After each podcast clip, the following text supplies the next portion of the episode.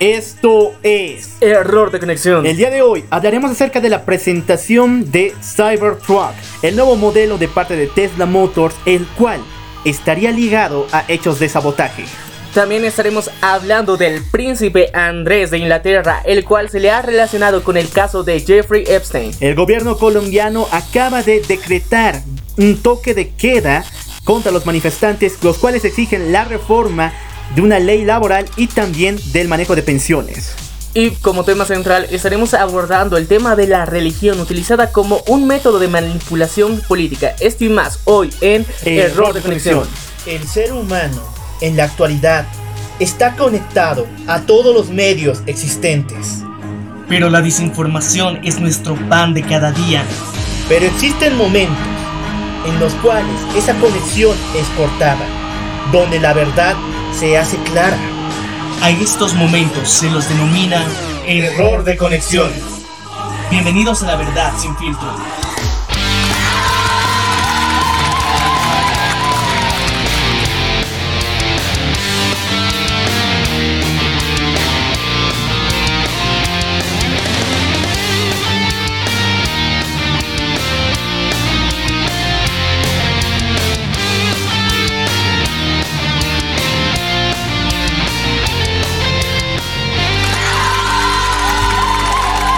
Muy buenos días, muy buenas tardes, muy buenas noches. Yo soy el Loco Alf.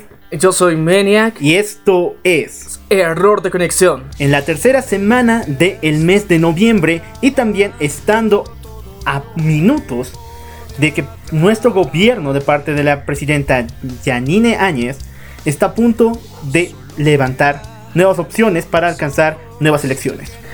Y bueno, les recordamos que estamos presentes en diferentes plataformas dentro de lo que sería Spotify, Apple Podcast, Radio Public, Google Podcast, iBox, TuneIn y Castbox. Y también nos pueden seguir a través de nuestras redes sociales. Estamos presentes en Facebook, Instagram y Twitter.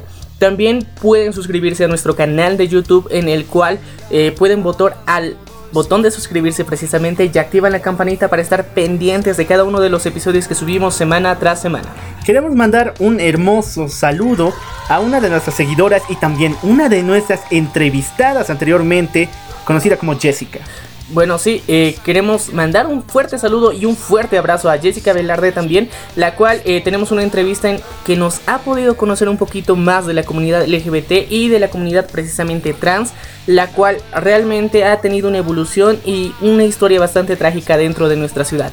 Y bueno, vamos a empezar con las noticias que eh, sucedieron esta semana, iniciando con lo que sucedió en Tesla en la presentación del nuevo auto. Exactamente, el nuevo modelo conocido como el Cybertruck fue presentado el día de ayer por la empresa Tesla Motors.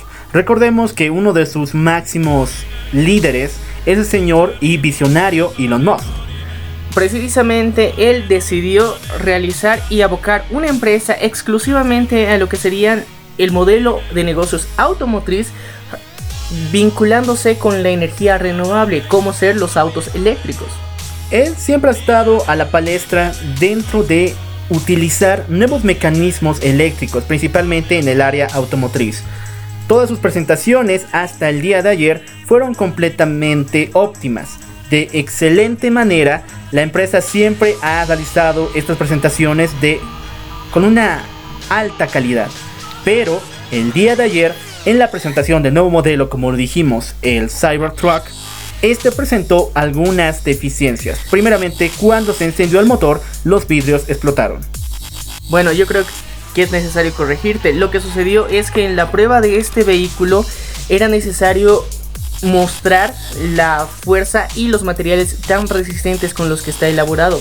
Entonces se decidió que los vidrios, eh, primero el delantero, sea eh, puesto a prueba eh, golpeándolo de forma eficiente. Entonces, eh, en la primera prueba que se hizo, el vidrio lastimosamente se quebrajó. Y lo mismo sucedió con los vidrios de los costados. Entonces esto generó una mala expectativa dentro de este mismo auto. Ya que las características del propio vidrio tenían que tener unas características similares a los automóviles blindados. Esto era una de las características fundamentales que quería presentar Elon Musk. Ya que este auto iba a tener características eh, bastante resistentes y firmes, comparado también con la cantidad eh, de una tonelada y media que puede llegar a levantar este mismo auto. También tiene la capacidad de poder trasladar 6 personas en un solo viaje. Entonces existen dos modelos de este mismo vehículo en el cual en uno se puede transportar a cuatro personas y en un modelo un poco más grande se puede transportar hasta seis personas.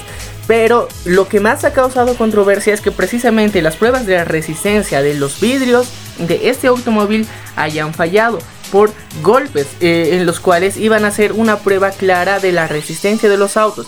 En todo esto ha llegado una especulación muy grande respecto a que existe una especie de sabotaje.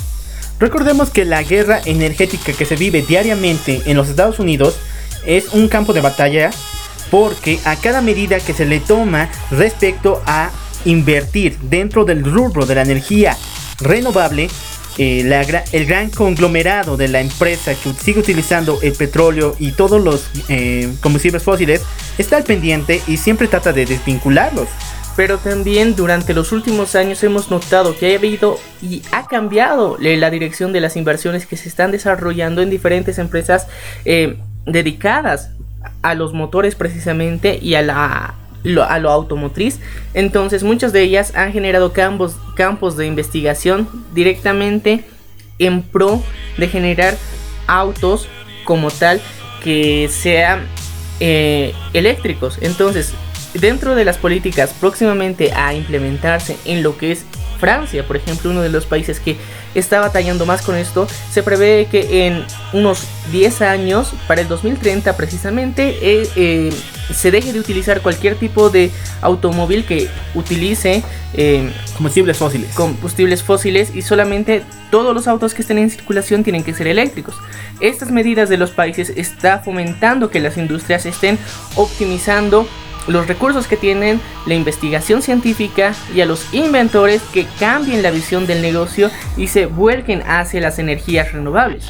Otro de los puntos más importantes para ver la importancia del rubro en la energía renovable y principalmente en los automóviles eléctricos es saber el precio de este auto, el cual es en pocas palabras o entrando un poco más en la gran galería de la clase media alta, por menos razonable. Eh, dentro de lo que sería el costo de este auto, mm, eh, a diferencia del anterior modelo presentado por Tesla Motors, este sí llega a ser más accesible, ya que este no es un auto de lujo, sino es para transporte en general. Eh, las personas que lo pueden adquirir desde un precio que dentro de la empresa está oscilando entre los 39 mil 900 dólares. Entonces, para el exterior se ha tomado en cuenta que con los gastos de envío podría llegar a costar un mínimo de 50 mil dólares y está en un precio promedio muy establecido y muy eh, accesible comparada con otras marcas que ya son más reconocidas y de lujo o con una mejor trayectoria en, cuanto a presentación de estos mismos eh, automóviles. Pero dentro de lo que sería la versión más grande, la que estábamos comentando, en la que tiene capacidad para 6 personas, esta tendría un costo eh, dado por la empresa Tesla de 69.900 dólares. Entonces vemos la diferencia también que existen modelos un poco más compactos y uno más grande de acuerdo a la versatilidad y utilidad que se tenga que dar. Tomando en cuenta que estos mismos autos van a venir con una serie de accesorios que lo hace un... Eh, una verdadera joya dentro de lo que sería el mundo automotriz, ya que contiene accesorios en los que inclusive se pueden acampar dentro de la propia estructura del auto. Esto nos está presentando un giro en todo lo que sería el mercado actual de los automóviles y brindándonos posibilidades más grandes, aunque como lo veníamos mencionando, la presentación sí fue una completa falla en los aspectos técnicos principales de los vidrios, los cuales tenían que mostrar mayor resistencia. Pero en general, todo el material en el que se ha realizado este mismo eh, automóvil presenta unas características y un diseño bastante peculiar, el cual precisamente se remonta a la época futurista antigua, como se creía que en el año 2019 y 2020 iba a ser el futuro en los años 80. Entonces, esto es lo que viene a reflejar este diseño. De alguna forma se puede hablar sí de un sabotaje o tal vez de una falla técnica dentro de los mismos ingenieros de, que han diseñado este automóvil, pero hay que ver que también es una buena propuesta y una propuesta que es accesible. para que las personas reconsideren eh, la compra de un auto. El punto es cómo la prensa ha tomado este hecho y lo ha inflado de tal manera que lo están considerando uno de los peores errores que ha tomado la empresa Tesla Motors. Incluso en varios encabezados se le insinúa de que esa presentación es tan vergonzosa que siempre va a estar eh, empinado como la espina dentro de la vida de Tesla. Lastimosamente sí fue una falla, una falla que eh, visualmente y dentro de la imagen pública de lo que es Tesla Motors va a impactar de mala manera. Ha tenido buenas y malas críticas de la recepción del público en general por el diseño en sí, ya que es bastante novedoso comparado con las estructuras un poquito más eh, curvas que, se tiene en la mayoría de los automóviles y al presentar eh, una figura un poquito más eh, duras y afiladas, entonces ha, repercutido también. Pero yo creo que más allá de, los incidentes que he tenido durante su presentación, hay que pensar en la utilidad real que tiene este automóvil, en las características, porque al ser un auto eléctrico tiene 800 kilómetros que va a poder recorrer antes de que se necesite realizar una nueva carga al propio automóvil. Entonces esto genera un nivel de independencia muy grande y muy significativo, lo cual permitiría realizar viajes realmente extensos sin ningún problema. Ahora ah, también su impacto medioambiental va a ser cada vez mínimo, entonces eh, comparada con otras empresas que también han realizado automóviles eléctricos, sí está generando este un pico y una oportunidad para penetrar el mercado de manera significativa. Bueno, lo más importante es tu opinión. Puedes dejarla aquí abajo donde puedes comentar cuál, cuál crees que sea el futuro en lo que refiere a autos eléctricos.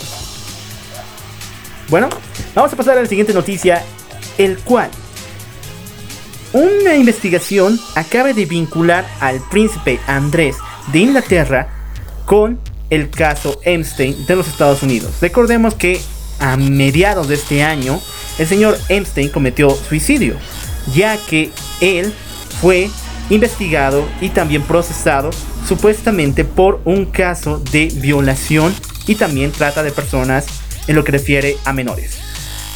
Dentro del caso de Jeffrey Epstein, que ha sido realmente relevante porque involucra a círculos de influencia muy altos, no solamente de Estados Unidos, sino del mundo, como ahora podemos evidenciar, esto ha, llevado a que muchas personas consideren que el suicidio del señor Epstein no haya sido un suicidio como tal, sino sea para encubrir y que eh, Jeffrey Epstein, el cual estaba dando listas de nombres de personas a las cuales se tenía que hacer un seguimiento y un procesamiento a cambio de reducir su condena, haya sido asesinado y se haya fingido suicidio. También dentro de la comunidad de Estados Unidos, eh, gracias a, la liberación del caso Epstein, ha, crecido las denuncias a diferentes figuras públicas, las cuales están actualmente eh, empezándose los procesos de investigación por vínculos con el señor Jeffrey Epstein. Bueno, al príncipe Andrés se le realizó esta investigación porque hay documentación y también varios videos donde se le muestra que él participó en una de las orgías que mantenía el señor Epstein en, la, en su casa de playa ubicada en Palm Beach. Y justamente en, este en esta casa de playa surge un caso de un caso de violación a una menor bajo el nombre del señor Epstein. Y dentro de las últimas declaraciones ya de la entonces niña y ahora señorita que había llegado a ser abusada sexualmente por el príncipe Andrés dio una declaración pública la cual se evidenció en medios de comunicación tanto de Estados Unidos como de Reino Unido donde señalaban y vinculaban directamente al príncipe Andrés como el principal responsable el cual había cometido el abuso contra esta señorita. Entonces, eh, dentro de la misma investigación ya se tenía documentación en la cual aparecía Jeffrey Epstein y el príncipe Andrés juntos en múltiples reuniones y ocasiones, lo que ha despertado muchas, muchas dudas y controversias y durante las últimas semanas se han realizado entrevistas al príncipe Andrés, el cual ha denotado que se va a alejar de los medios y del foco público para evitar cualquier tipo y aumentar la controversia con respecto a este, este tipo de incidentes que se les está acusando. Bueno, la familia real del Reino Unido no ha estado lejos de las polémicas, ya que a comienzos de este año igual se realizan investigaciones respecto al manejo y su importancia que está agarrando en el ministerio cada vez, pero estos casos, principalmente del señor Einstein, está dando la vuelta al mundo. Prácticamente muchas personalidades en todo el mundo están involucradas. Y realmente no solamente se limita a lo que sería la farándula en Hollywood, ya que eso era pensaba, se pensaba que era uno de los principales focos. No, incluso en la política en Hollywood y en Washington DC. Entonces eh, vemos que no solamente Estados Unidos ha sido uno de los principales focos de atención dentro del caso Epstein, sino se está relacionando a más figuras y que ya pertenecen a Europa y también hay indicios de que pertenecen a Asia. También dentro de lo que sería América Latina, porque recordemos que el señor Jeffrey, Jeffrey Epstein contaba como una de sus adquisiciones una isla dentro del territorio de lo que es Cuba. Entonces, dentro de la trata y tráfico de personas con fines de explotación sexual, sí está muy relacionado y demasiado vinculado todo este caso. Así que cualquier figura o persona que esté relacionada en algún punto con el señor Jeffrey Epstein previo a su muerte, todas de alguna forma van a ser investigadas y, siendo eh, un seguimiento por el ojo público. Pero también hay que tomar en cuenta que estas denuncias contra Jeffrey Epstein habían sido durante muchos años opacadas y no habían salido a la luz pública por propios organismos de investigación como es el FBI y la CIA, que al parecer estaban encubriendo. Una vez que estas denuncias salieron en una investigación que se realizó por medios de comunicación en Estados Unidos, salió a la luz pública recién se inició las investigaciones formales, pero previo a estas hubo investigaciones y hubo denuncias constantes en, en los departamentos de policía locales e incluso en autoridades superiores las cuales no realizaron absolutamente nada porque estas vinculaban a personas que en ese momento estaban en el poder. Bueno, la gran mayoría de personas que se encuentran vinculadas al caso Epstein hoy en día son casi intocables ya que en su mayor parte se habla de figuras no solamente de la farándula, sino también del mundo político. Recordemos que a comienzos de este año se realizaban investigaciones en Washington DC respecto a tráfico de menores. Todo esto ha, generado un, un, sentimiento y una recepción de que estas figuras tarde o temprano siempre están vinculadas con explotación sexual laboral eh, también en, lo que sería en la industria de Hollywood se ha relacionado que muchos directores dentro de los castings obligan a tanto jóvenes y jovencitas a, realizar prácticas sexuales para aprobar y su participación dentro de alguno de estos proyectos, lo cual ha venido siendo señalado durante bastante tiempo. Y esto no solamente es, se limita a una simple empresa, sino la mayor parte de las mismas o mayor parte de la industria está vinculada con el mismo, lo cual está generando que de alguna forma las investigaciones y los pequeños documentales que hace algunos años parecían completamente alarmistas y fuera de lugar sobre lo que, lo que pasaba en Hollywood, en la actualidad se pueda considerar que es una realidad. Bueno, ¿cuál es tu opinión respecto a este tema y tenemos que pedir que las medidas de investigación sobre estas personas se cumplan al pie de la letra. Porque no podemos eh, tolerar que su importancia ni su peso garanticen que puedan estar fuera de las investigaciones que se van a correr. Bueno, vamos a pasar ya ahora hasta Latinoamérica, ya que durante las últimas semanas se han desarrollado diferentes protestas, principalmente eh, han iniciado en Colombia, ya que se encontraba en una situación de alguna forma tensa, pero no habían llegado a manifestarse de forma pública. Todos estos acontecimientos que involucran al actual gobierno del presidente Iván Duque están generando conmoción y parece que es una oleada revolucionaria en Latinoamérica, como se ha denominado por los medios internacionales, ya que eh, muchas de estas protestas siguen eh, muchos de los acontecimientos que en su mayoría están vinculados con lo que podría considerarse el salario y las pensiones que se tiene a los trabajadores rentistas. También se vincula con lo que es la educación y con los indígenas precisamente. Pero en el caso especial de Colombia, también que se cumpla lo que se era el cumplimiento del proceso de paz entre las FARC y entre la comunidad eh, local, ya que el acuerdo de paz eh, realizado en el año 2016 había generado un hito histórico con un acuerdo que estipulaba una pacificación de Colombia en el desarrollo de estas guerrillas. Recordemos también que a mediados de este año, la misma ASPARC había hablado de que este tratado no estaba siendo tomado de la mejor manera y que pensaban reanudar medidas de presión contra el gobierno, principalmente de Iván Duque.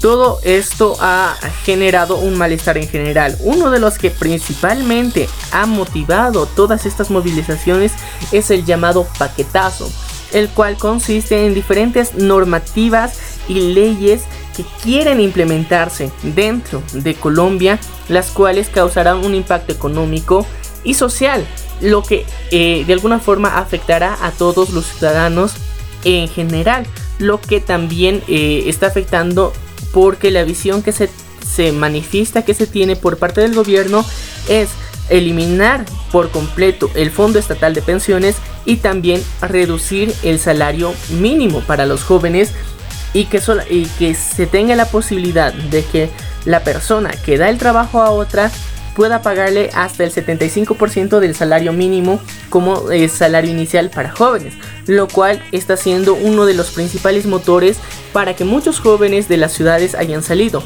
tomando en cuenta que también otro de los puntos es la educación que eh, durante el último año se había llegado a un acuerdo después de anteriores protestas en las cuales se va a dar una inversión de 1.300 eh, millones de dólares a la educación pública precisamente eh, universitaria para que ésta tenga un mejor funcionamiento y eh, personas más capacitadas.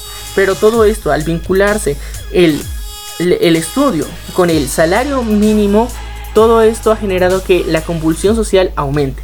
Vamos a dar unos cuantos ejemplos. Cuando un gobierno, principalmente en Latinoamérica, reduce las pensiones, eh, normalmente siempre se lo hace con la posibilidad de poder saldar algo su deuda externa. Y recordemos que Colombia se encuentra en graves problemas por ello. También dentro de las eh, de los últimos acontecimientos hemos visto que Colombia estaba generando una ley eh, proteccionista hacia los indígenas, la cual eh, estaba buscando resaltar y reservar la cultura e ideología y creencias indígenas presentes en el territorio colombiano para posterior eh, crecimiento y enriquecimiento cultural.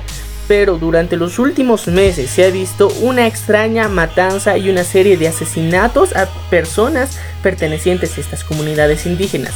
Por lo que el gobierno de Iván Duque decidió sacar eh, a los militares a resguardar las zonas donde se encontraban territorios indígenas, lo cual parecía una confrontación directa para los mismos. Entonces todas estas medidas que también están siendo rechazadas se acumularon para generar eh, durante esta semana el inicio de unas nuevas protestas. Todo esto, eh, de alguna forma en Latinoamérica podemos ver una relación directa o indirecta entre cada país porque se tocan temas parecidos. El tema de la jubilación y de las pensiones se está tocando también ahora en Chile. También lo vivimos aquí en Bolivia. Bueno, si no lo recuerdan, a comienzos del año pasado también se planeaba una reducción total de las pensiones de los rentistas. Pero durante las últimas semanas, precisamente en Chile, las eh, protestas han iniciado también porque el fondo público de las pensiones se iba a reducir aún más y también eh, se quitaba todas las posibilidades de que éstas se adapten a la nueva economía. Simplemente se iban a quedar en el tipo de pensiones que habías tenido en la época en la que has sido uno de los rentistas, habías cancelado y habías hecho tus aportes para tu posterior jubilación, ese mismo monto se iba a respetar y a diferencia de otros países iba a adecuarse a la moneda y a la evolución de la moneda y al tipo de cambio que generalmente siempre sucede. Y esto fue uno de los principales puntos también de protesta. Ahora también la educación fue otro de los puntos en donde también en Chile, al tener una educación privada tan limitada, sobre todo la universitaria, fue una de las protestas que dio pie durante las últimas semanas también. Podemos hacer otro vínculo con lo que sucede con los indígenas, que también se ha dado en Chile y en Bolivia, donde en Bolivia se han visto afectados por el no reconocimiento hacia la huipala como uno de los símbolos patrios el cual se realizó un desagravio por parte de la policía. También en lo que es eh, Chile se realizó un asesinato en el norte de Chile a muchas personas pertenecientes a la comunidad indígena, los cuales también se sentían ofendidos por este tipo de secuestro y matanzas en búsqueda y en pugna de sus territorios. Y este mismo fenómeno se había visto semanas anteriores a, este conflicto en Ecuador, donde las reservas y los espacios reservados solamente para indígenas habían sido agraviados por nuevas empresas y nuevas leyes que eh, habían surgido con el señor eh, Lenin, Lenin Moreno, el cual había generado este tipo de políticas que directamente agraviaban a los indígenas. Durante todo este tiempo estamos viendo un fenómeno parecido que se ha contagiado en Latinoamérica y que tiene las mismas bases, un malestar social por el mal manejo económico que se ha venido dando durante los últimos años por un maltrato a la clase ya eh, mayor, la clase jubilada en este, en este caso también, y también hacia los indígenas. Son puntos principales en los que la economía, la educación, los jubilados y los indígenas son un punto que está disparando las movilizaciones y manifestaciones en diferentes partes de Latinoamérica unidos bajo una consigna de protesta. Pero lastimosamente en Colombia hemos visto otra vez que el fenómeno que tanto en Bolivia como en Chile y como en Ecuador, las represiones policiales y el contraataque y el vandalismo por parte también de la población se han visto reflejados donde también se han visto saqueos. Por lo cual eh, el gobierno del señor Iván Duque se ha visto en la necesidad de sacar a las fuerzas militares a las calles para reducir estos grupos violentos y evitar más saqueos. Bueno, la situación en Colombia es completamente crítica ya que el día de ayer el presidente ha nombrado estado una especie de toque de queda. Y bueno, esperemos que próximamente haya una respuesta más favorable para la población porque el enfrentamiento está llevando muchas, muchos heridos y muchas víctimas. Durante los últimos meses también, como lo habíamos venido mencionando dentro del error de conexión, hemos visto eh, que se ha gestionado un, un golpe realmente extraño en lo que respecta a los acuerdos que se tenían con las FARC, las que se han visto en una situación crítica en la que al tener antecedentes por formar parte de las FARC no podían acceder a un empleo. Entonces había también otro grupo que había logrado incorporarse con éxito y había otro grupo que no tenía vocación adicional al de ser un guerrillero de las FARC. Todo esto había eh, limitado el accionar de las personas pertenecientes a este grupo en su interacción con la sociedad civil. También el incumplimiento de las normas y del eh, eh, dentro de las políticas de pacificación entre las FARC y el gobierno estaba el limitar y el quitar condenas dependiendo de los cargos que se tuvieran en, dentro de los guerrilleros de las FARC, eh, lo que de alguna forma se pensaba que se estaba haciendo un incumplimiento, pero dentro de lo que nosotros hacíamos reflexión en su momento era que las personas pertenecientes a las FARC que ya habían estado por al menos un mínimo de 10 años ellas estaban felices de poderse reincorporar a la sociedad civil y habían sacado diferentes tipos de negocios al no contar con una profesión. Pero hay líderes rebeldes de las FARC los cuales estaban generando un frente de colisión con personas jóvenes a las cuales se les estaba adoctrinando para ir en contra de ese eh, punto de paz que se había logrado anteriormente.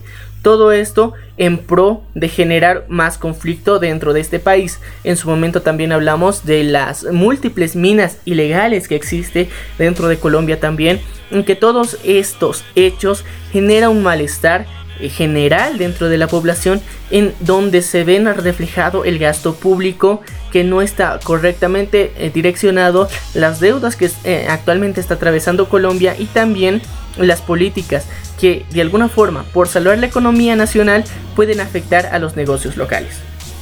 Bueno, vamos a pasar al tema de la semana. Después de los nuevos pronunciamientos y haberse detallado una relación mucho más estrecha entre la Iglesia Universal con el mandato del presidente Jair Bolsonaro, nos hemos visto en la necesidad de mostrar un panorama en el cual vamos a dar reflexión respecto al papel de la religión y la iglesia con los gobiernos de Latinoamérica.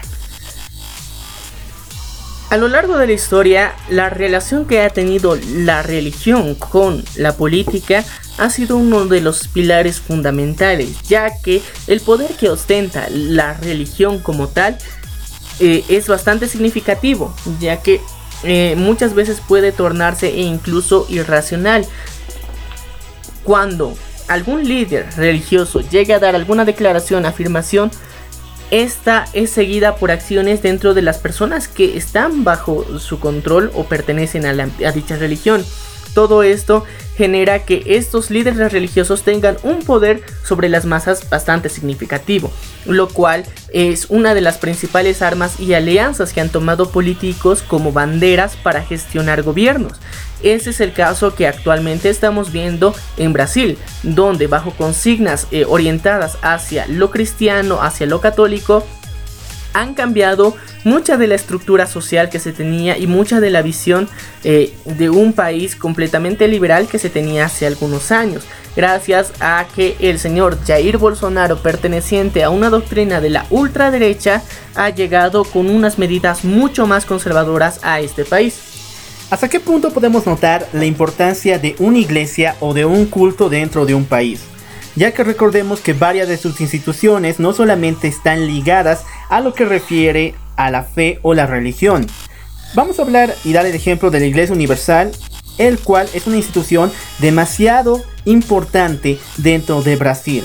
Esta iglesia que se ha expandido a varios países en Latinoamérica bajo los seudónimos de Iglesia de los Pobres o incluso Pare de Sufrir, como se le conoce actualmente, ha arraigado a varios países, especialmente Argentina, volviéndole como su segunda capital.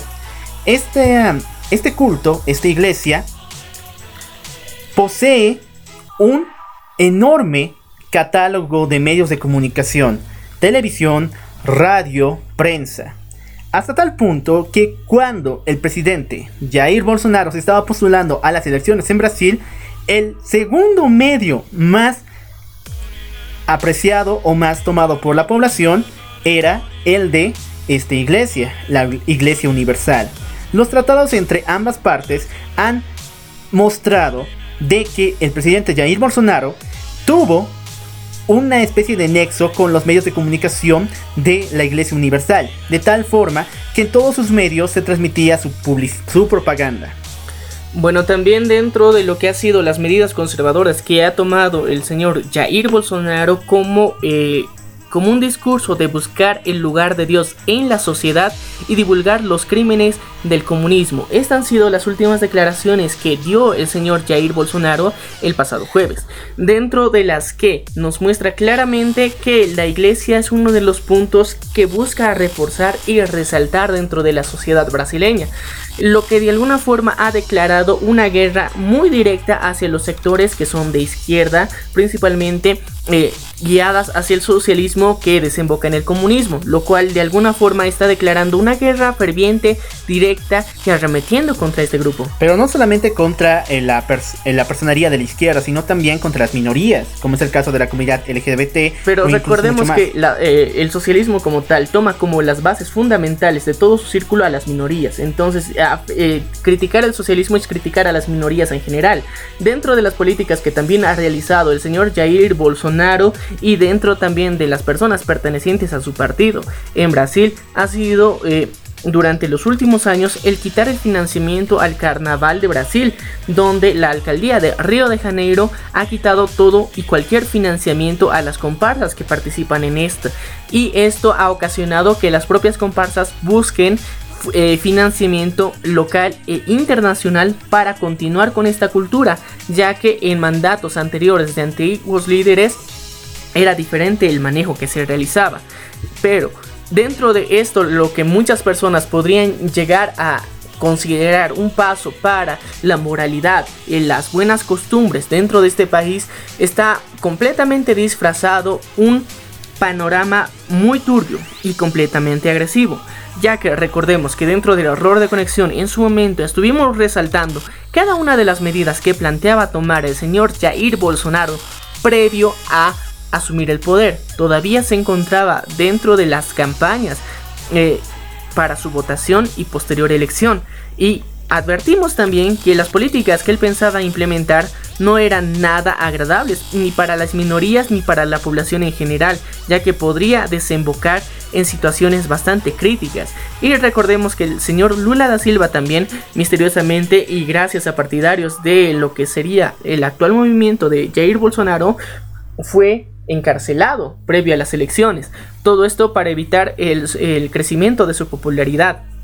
Tomando en cuenta que también los hijos de Jair Bolsonaro eh, actualmente podrían a largo plazo ser investigados por nepotismo, por el actual manejo que se está teniendo dentro del gobierno, todo esto nos da una mala reflexión sobre lo que puede hacer la ultraderecha o la extrema derecha en el mundo en general, porque ya tenemos un caso de lo que eh, realmente los males que es capaz de hacer la ultraderecha, ya lo veníamos viviendo dentro de lo que es Estados Unidos. Pero al llegar a Latinoamérica, en Brasil, ha generado una ola que lastimosamente está siendo contagiada a diferentes países y está generando un ambiente bastante tenso, ya que durante eh, las últimas semanas en Bolivia, el regreso de la Biblia a Palacio de Gobierno como bandera y consigna dentro de los movimientos cívicos en Bolivia ha sido tomado como una demostración de lo que la ultraderecha en Bolivia podía gestarse. Todo esto agarrando la religión como una arma de doble filo la cual busca penetrar en el poder para quedarse, absorberlo y simplemente buscar intereses y una represión conservadora. Bueno, entrando con los grupos conservadores aquí en Bolivia, recordemos que estamos viviendo bajo la titulación de una nueva ley de culto, en el cual dice y señala que toda organización fuera del catolicismo, es decir, la Iglesia Católica, tiene que brindar un informe detallado de sus actividades anuales y también de dar una, un panel, un cronograma de diferentes funcionarios que van a administrar el área económica y también el número de membresías que puede tolerar una iglesia. Bien, esto tienen que realizarlo todos los cultos excepto el catolicismo. Y eso también podría tomarse como un favoritismo que se tiene dentro de nuestra propia ciudad, dentro de nuestro propio país, ya que tendría que aplicarse tanto a la iglesia católica como a las iglesias de diferentes denominaciones en general. Ya Ellos se adjudican a que la iglesia católica ya cuenta con un medio así, y bueno, sí lo tiene, pero tendría que adjudicarse bajo las normas que están postulando en la iglesia, en la en lo que, refiere a manejo de culto. Pero dentro de lo que sería la iglesia católica, eh, específicamente, esta está vinculada directamente hacia el Vaticano, ya que en ningún momento las iglesias de manera local hacen públicas una auditoría de los eh, ingresos y egresos que tienen como institución.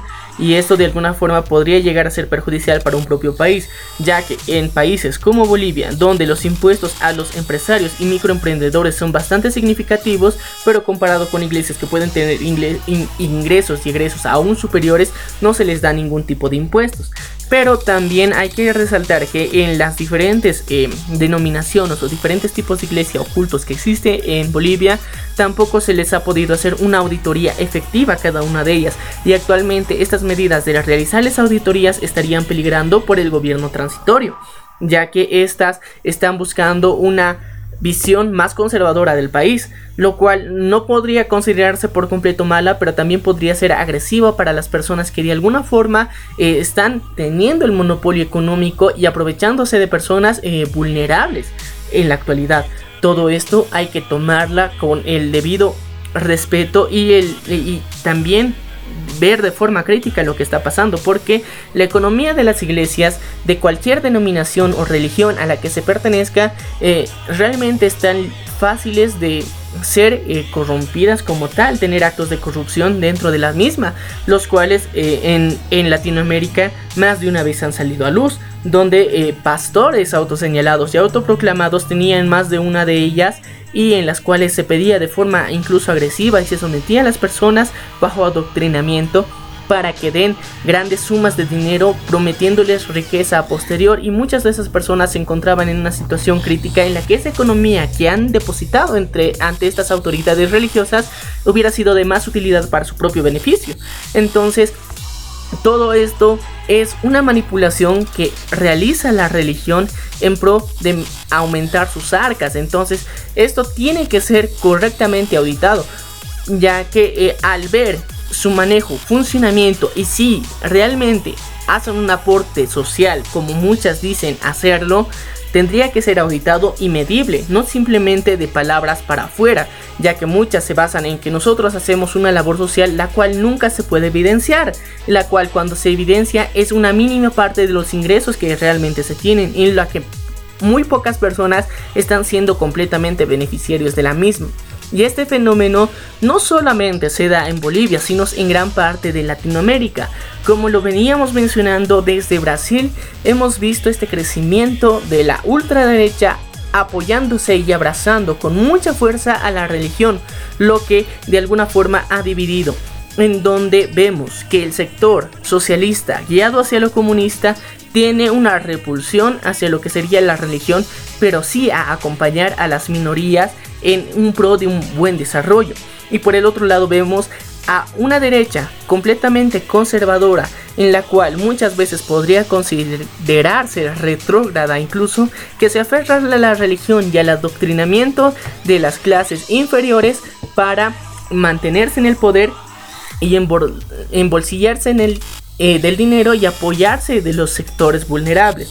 Y en este punto nos encontramos en donde cada uno de estos extremos nos muestra realmente que no se puede confiar en ninguno, ya que vemos como el socialismo va evolucionando y sus mejores armas tienden a ser la violencia. Y lastimosamente en este mundo no se puede vivir con acciones violentas y muchas han sido descartadas. Si bien el mejorar y el apoyar a los sectores que son vulnerables, a las minorías, es coherente, es necesario a, reconocerlo, pero el buscar un modelo económico socialista guiados hacia un idilio y a una utopía comunista no es coherente, ya que eh, el destinar tu esfuerzo, tu calidad de trabajo por el bien común, eh, lastimosamente en el ser humano, en su naturaleza, no está contemplado esto. Si bien como ideología puede ser interesante, pero como un bien y una realidad no se puede realizar. Y lastimosamente los ejemplos que tenemos no hay ningún ejemplo de socialismo exitoso, ni de comunismo realmente exitoso. Si vemos el caso que actualmente está supuestamente funcional, que muchos denominan que es China, es una completa pena, porque la libertad de expresión es una de las más limitadas. Donde vemos que supuestamente estás a favor de los sectores vulnerables, generas un completo monopolio de los medios de comunicación y donde les limitas el incluso poder hablar. Entonces, estos son los extremos que realmente tiene el socialismo. ¿Cómo se lo puede implantar? Actualmente el propio turismo en China es bastante limitado, donde solamente con autorización explícita de las autoridades y bajo un seguimiento puedes visitar zonas específicas en las cuales no se muestra la peor cara de lo que se está viviendo en China. Solamente vemos las grandes ciudades, los centros económicos que maravillosamente el comunismo de China está estrechamente abrazado con el, eh, con el capitalismo americano. Entonces, todo esto es una gran contradicción para las personas que se declaran como socialistas en Latinoamérica tomando en cuenta que también uno de sus grandes referentes en Latinoamérica del socialismo es el señor Che Guevara, el cual es considerado uno de los psicópatas y asesinos eh, más eh, despiadados que se ha podido vivir durante el último siglo, en el cual de eh, escrito por su propia mano, declara en cartas que sentía una pasión por el asesinar personas, que le encantaba hacerlo. Declaraciones de sus propios compañeros y las investigaciones que se han demostrado están más que explícito que esta persona no era realmente un líder militar, que no tenía estrategia militar, que su profesión misma no estaba abocado al mismo, sino ser un psicópata como tal. Entonces todo esto, e idolatrar a un psicópata con un fin revolucionario es también malo. Entonces yo quisiera que todos nuestros oyentes busquen más información respecto a estos ideales, a las figuras que supuestamente los representan, para no caer en este juego que lastimosamente la desinformación durante los últimos años en Latinoamérica está haciendo estragos con nuestra sociedad. Porque de este lado tenemos el socialismo que supuestamente busca la igualdad y equidad de todas las personas y al mismo tiempo uno de sus mayores representantes, el señor Che Guevara, precisamente era una de las personas más homofóbicas que había y también una de las personas más racistas porque no soportaba a las personas que eran de un color eh, afroamericano. Entonces todos estos patrones que vemos de conducta, de idolatrar a figuras así, yo creo que está mal. Es un poquito de buscar investigación. Al mismo tiempo, señalar que gobiernos eh, socialistas que han llegado al éxito, lastimosamente no vemos ningún caso real el, socialismo que supuestamente del siglo XXI que ha llegado a su máximo apogeo tenía que ser Venezuela y vemos cómo actualmente se encuentra y supuestamente ha sido mal aplicado, pero cuando lo vemos el pensamiento y la ideología y la forma en que se demuestra el socialismo, todo va a un monopolio del Estado. El Estado tiene el control y el monopolio de absolutamente todos los poderes y esto genera que no haya libertad y las libertades cada vez se van extinguiendo más. Y lastimosamente los líderes que representan estas figuras eh, están llegando ya no solamente en Latinoamérica sino actualmente están llegando a Europa. Ya tenemos el caso del partido de Podemos en España. Y actualmente en eh, Reino Unido precisamente se está levantando un nuevo partido socialista. Entonces todos los peligros del socialismo hay que decirlos en su momento. Si bien es necesario buscar que estas minorías busquen y se les reconozca los derechos, no podemos basarnos por un modelo económico que realmente está mal planteado. Ahora vamos a girar la tortilla. Vámonos a irnos por la ultraderecha que precisamente es una de las que más se agarra de la religión. La que durante muchos años busca precisamente generar un control en base a doctrinas eh, que supuestamente son religiosas, las cuales supuestamente te van a llevar a tener una vida mejor, te van a llevar a una recompensa posterior a tu muerte. Todo esto genera que las personas que se encuentran en situación de pobreza busquen quedarse estancadas. Lastimosamente, el adoctrinamiento religioso que existe en Latinoamérica no ayuda ni fomenta el esfuerzo ni el trabajo de las personas en pro de mejorar eh, su calidad de vida. Muchas veces se les quita lo poco que tienen para mejorar el estilo de vida de otra persona que te está dando el mensaje. Todo esto es muy evidente. Se han tenido denuncias en Ecuador, en Perú y en Bolivia, donde incluso estos pastores religiosos incluían en delitos sexuales con muchos de los miembros pertenecientes a su iglesia. Todo esto es más que evidente. Aún así, hay personas que en la actualidad consideran que la religión es uno de los pilares fundamentales basándose en la moral. Pero la bien, si bien la moral es uno de los eh, paradigmas filosóficos más interesantes de los que en su momento podríamos hablar, no hay que dejarnos llevar por este simple hecho, ya que la moral como tal podría ser implantada en las personas como valores en los cuales ayuden a la convivencia y no así al rechazo, como nos presentan muchas veces diferentes religiones o variaciones de la religión en las que se rechaza a las minorías y precisamente a la comunidad LGBT que ha sido una de las más afectadas, en las cuales se ha, ha volcado a hacer actos extremos de violencia y realmente se ha ha sido muy agresivo con este grupo específicamente. Durante también el racismo y la discriminación también se lo vinculaba a la religión porque lastimosamente si bien muchas de esas palabras que están escritas dentro de lo que podrían ser estos libros como es la Biblia, como es el Corán, pueden ser malinterpretadas y malintencionalmente utilizadas en contra de las personas y hay personas que van a estar buscando estos puntos específicos para malinterpretar y utilizarlos a su favor, tenemos que ser conscientes que actualmente los tenemos a mano y que si quieres reconocer la realidad de estos libros en los que supuestamente estas personas se apoyan, tú lo puedes hacer en persona, tú puedes investigar, tú puedes darte cuenta en qué contexto se desarrollaba todo este tipo de actos. Entonces, ser consciente de qué es lo que estas personas realmente buscaban, qué es lo que la persona que ha escrito el libro que estás leyendo en la actualidad estaba buscando, en qué situación se encontraba. Así que tomando en cuenta el contexto, no todo puede ser aplicado a la vida moderna y actual. Si bien es un libro de referencia, pero no podemos utilizarlo de forma tan malintencionada como se ha venido haciendo. Recordemos que nuestro retroceso tecnológico se debe mucho a la Iglesia Católica. Porque más de mil años vivimos en ese oscurantismo tecnológico social y de libertad de pensamiento, el cual, tanto como en el socialismo, se prohíbe a los medios de comunicación y libertad de expresión, en lo que sería la derecha también, y en este conservadurismo se prohíbe igual la libertad de expresión. En ambos extremos está presente porque es determinante para que las personas puedan tener un monopolio del poder. Y lastimosamente el mundo no se puede guiar con un monopolio de poder. Tiene que haber la diversidad presente porque mientras más grupos y más personas estén presentes dentro de estas, la diversidad de opiniones va a generar un carácter que beneficie a todos al mismo tiempo, que no afecte a nadie, que a nadie se le quite ni a nadie se le dé más. Es como una un juego dentro de una cancha. A todos se les juzga bajo las mismas reglas. Eso se aplica en la justicia, eso se aplica dentro de la economía y dentro de los impuestos.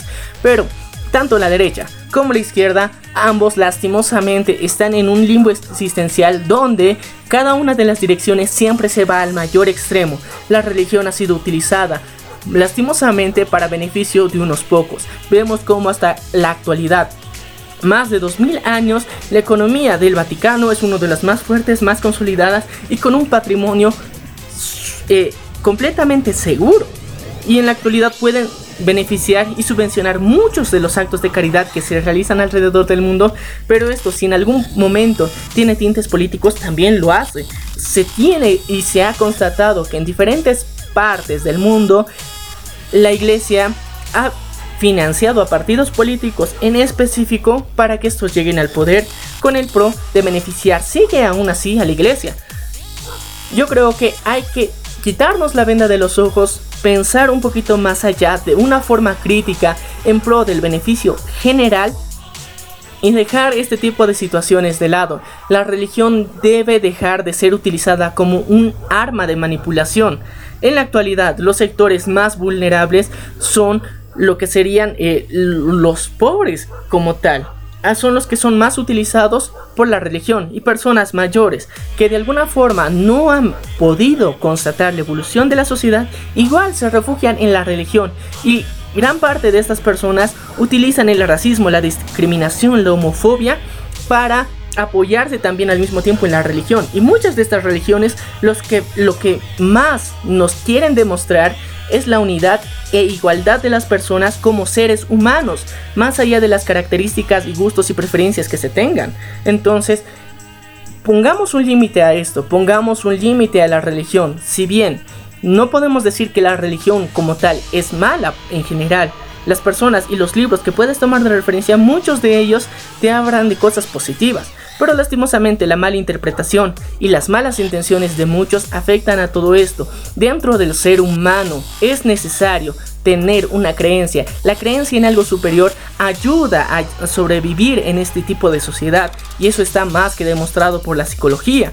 Así que si crees en Dios, perfecto. Si no crees en Dios, también está bien. Eso no tiene por qué hacerte una persona mejor o peor, siempre y cuando respetes respetes el entorno donde vives, respetes a las otras personas y respetes que las otras personas tienen el mismo derecho que tú.